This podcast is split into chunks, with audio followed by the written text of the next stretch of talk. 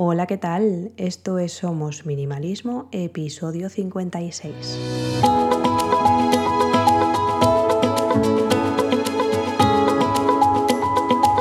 Bienvenidos una semana más. Yo soy Sarai, quien está detrás de este podcast en el que hablamos de minimalismo y todos los cambios que puede traer a nuestro día a día para tener una vida con sentido, con propósito y centrándonos en lo verdaderamente importante. Y si hace unos episodios os hablaba de la vajilla de la cocina, me habéis pedido que os hable de los utensilios de cocina. He de decir aquí que la distribución de nuestra cocina es bastante penosa, es bastante mala y tiene muy poco espacio de almacenaje. Y además está como muy mal distribuido. Entonces nos hemos tenido que adaptar y esto también nos ha venido bien a la hora de, minimizar los utensilios de, la cocina. El caso es que al final hemos encontrado eh, un flujo de trabajo en la cocina que nos funciona, porque siempre ha sido como nuestro agujero negro a la hora de, tenerlo organizado y minimizado y hemos conseguido pues, pues tenerlo más o menos decente. Entonces hemos minimizado tanto observándonos mucho a la hora de, cocinar. Es verdad que yo apenas cocino, que en casa quien, quien cocina es mi chico, pero bueno, pues viéndole a él y escuchando lo que me va diciendo y demás, pues así hemos actuado. Algo que leí una vez que me chocó un montón es que porque si solo hay normalmente cuatro fuegos en la cocina, tenemos mayor cantidad de sartenes, ollas, cacerolas, etcétera, etcétera, de esas cuatro. Si solo podemos utilizar cuatro fuegos a la vez. En el caso de que se utilicen, nosotros creo que solo en dos ocasiones hemos utilizado los cuatro fuegos. Y esto fue algo que me hizo pensar y recapitular un poco a la hora de las cosas que, teníamos. Entonces nos quedamos con una olla a presión, que de hecho estoy buscando una que sea más pequeña, porque la que tengo creo que es de 8 litros y es demasiado grande para, para nosotros tres. Entonces estoy buscando una, a ver si encuentro una de segunda mano un poquito más pequeña. Eh, tenemos una sartén en la que hacemos absolutamente todo. Además la sartén se se puede quitar el mango, por tanto se mete también en el horno. Un cazo y una cazuela.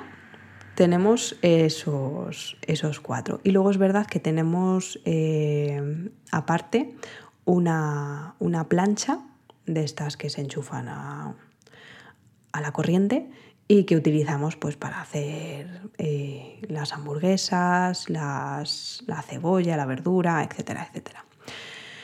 Después, eh, en cuanto a los utensilios, bueno, pues ya os comentaba el otro día, ¿no? El tema de, la cubertería, pero lo que son utensilios de verdad, tenemos unas pinzas, una cuchara de madera y dos batidores. El tema de los batidores, estoy ahí en un rifirrafe con, con Dani, porque tenemos uno que es de metal, que funciona muy bien, pero ese cogió uno de goma porque dice, no lo sé, no soy experta y como no cocino, pues no tengo ni idea, em, que para la bechamel, que es mucho mejor el de la goma.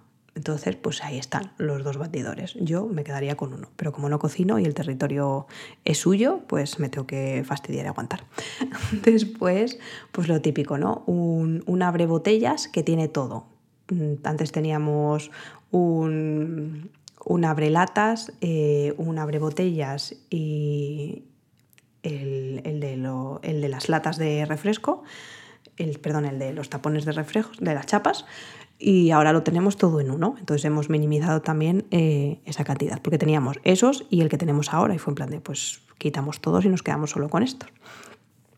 y yo creo que ya, bueno, miento, tenemos una espátula de, acero que es para, pues, para hacer las hamburguesas, para dar la vuelta a las verduras y demás.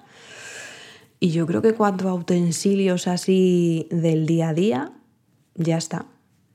Hemos invertido en, en buenos utensilios de cocina, sobre todo en cuchillos. Tenemos tres cuchillos que son buenos y que utilizamos cada día. Y luego en cosas así más específicas, aunque a mí no me gustan, pero sí que las utilizamos, tenemos una, un, recipiente que es para hacer palomitas, porque nosotros cogemos palomitas a granel y las hacemos en el microondas, en ese utensilio. Hacemos también eh, verdura al vapor en, un, en, un, en una especie de estuche que también es de silicona y lo metemos también en el microondas. Ah, luego estaría, tenemos un bol ¿cierto? En un, su día teníamos tres, pero se fueron rompiendo y, no lo hemos comprado. De hecho, hay uno que me gusta especialmente de IKEA, que es de, de bambú, y me ha gustado desde que salió hace, no sé, ocho años. Y siempre que vamos a Ikea lo miro y digo, ay, qué bonito el bol, tal, no sé qué, me lo voy a llevar. Y luego pienso, digo, ¿para qué? Digo, si con el que tenemos, que es de acero, que era de mi madre, que tiene la misma vida, seguimos funcionando igual. O sea, no, nos hace, no me hace falta más. Sería simplemente pues, el hecho de cogerlo y seguro que a los dos meses me aburro y digo, mira, si es que no lo vamos a usar, vamos a, a regalarlo. Entonces solo tenemos ese bol. De hecho, es que es lo que dijimos cuando se nos rompió el último fue en plan de, venga, vamos, antes de comprar uno, vamos a ver si con este nos apañamos. Y efectivamente.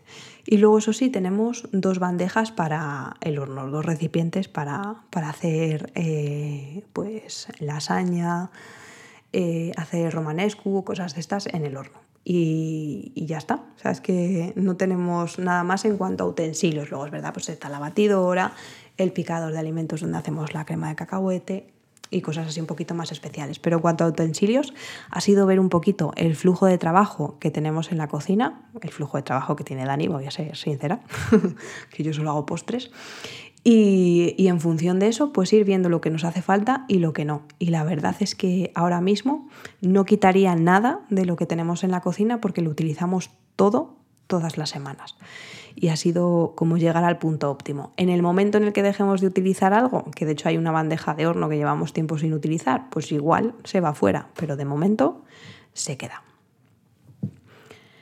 Y aquí terminamos el episodio de hoy. Gracias por quedaros hasta el final. Me ayuda mucho si compartís en redes sociales y dejáis vuestra reseña de 5 estrellas.